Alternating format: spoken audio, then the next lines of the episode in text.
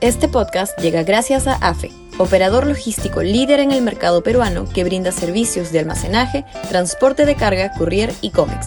Los puedes ubicar en www.afe.pe.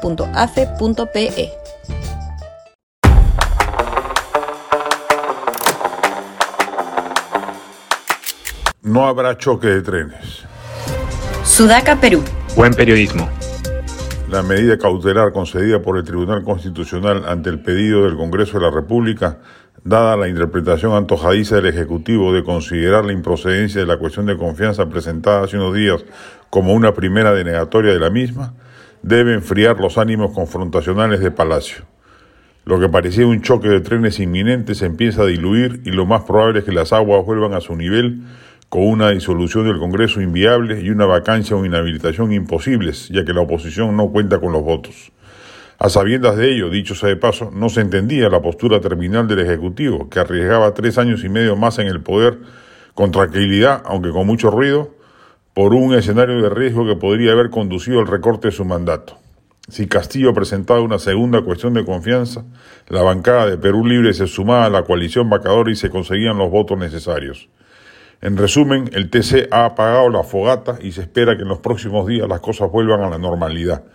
Probablemente con el Congreso persistiendo en el intento original con las opciones que ya maneja, la vacancia, la inhabilitación constitucional o la torpe suspensión que algunos congresistas o pseudo constitucionalistas han sacado de la manga, pero sin efecto real sobre el devenir político del país.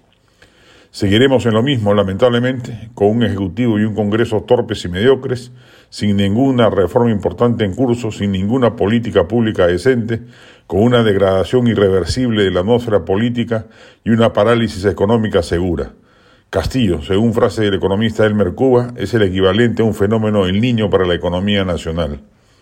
Y lo preocupante, no nos cansaremos de decirlo, es que ese escenario construye los cimientos psicosociales necesarios para que surja y crezca una opción disruptiva y anti-establishment una vez más en los próximos comicios ele electorales.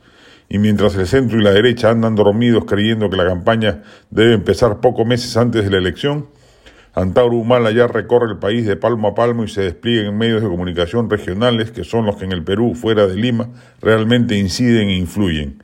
Ese es el peligro mayor que la mediocridad vigente incuba. Este podcast llegó gracias a AFE, operador logístico líder en el mercado peruano que brinda servicios de almacenaje, transporte de carga, courier y cómics. Los puedes ubicar en www.afe.pe.